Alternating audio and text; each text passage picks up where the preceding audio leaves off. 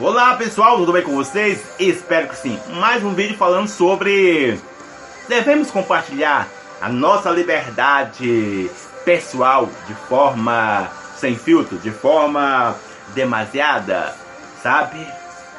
E algo que eu escrevi aqui, eu vou compartilhar com vocês, é sobre isso.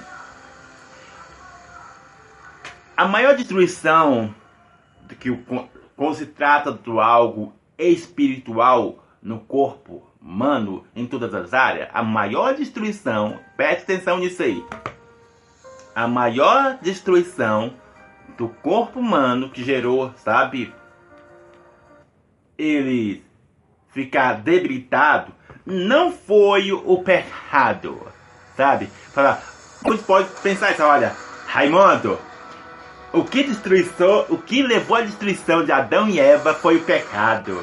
Não, o que levou à destruição de Adão e Eva, sabe, foi comer o fruto. Olha, a maior destruição de Adão e Eva, Raimundo, o que levou a nós ficar debilitado, sabe, foi os prazeres, foi a cupiscência, sabe? Ah, Raimundo. E, e só te dizer que nenhuma dessas coisas foi a maior destruição de Adão e Eva nem, sabe, não dá ouvido às orientações de Deus. Nem foi o Satanás. Nem foi a influência de terceiro, sabe? Não foi, sabe?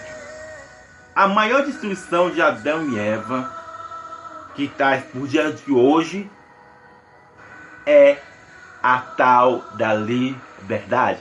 É o livre-arbítrio que Deus falou: olha, você pode fazer de tudo sabe? Você pode fazer de tanto, mas entretanto, da vida, Deus sempre falou para Mas se você pular o, o muro, se você ultrapassar esse limite, você vai entrar em destruição. Além de você entrar em destruição, vai levar a terceiro a destruição, como aconteceu com Eva passando para Adão, sabe? E assim, se você vai ver a caminhada da Bíblia de homens e mulheres fazendo isso, compartilhando, sabe? Algo que não deveria compartilhar, sabe? Entende? Essa é a grande realidade, sabe? Devemos estar tá prestando, preste atenção nisso. Vou sempre colocar nesses vídeos.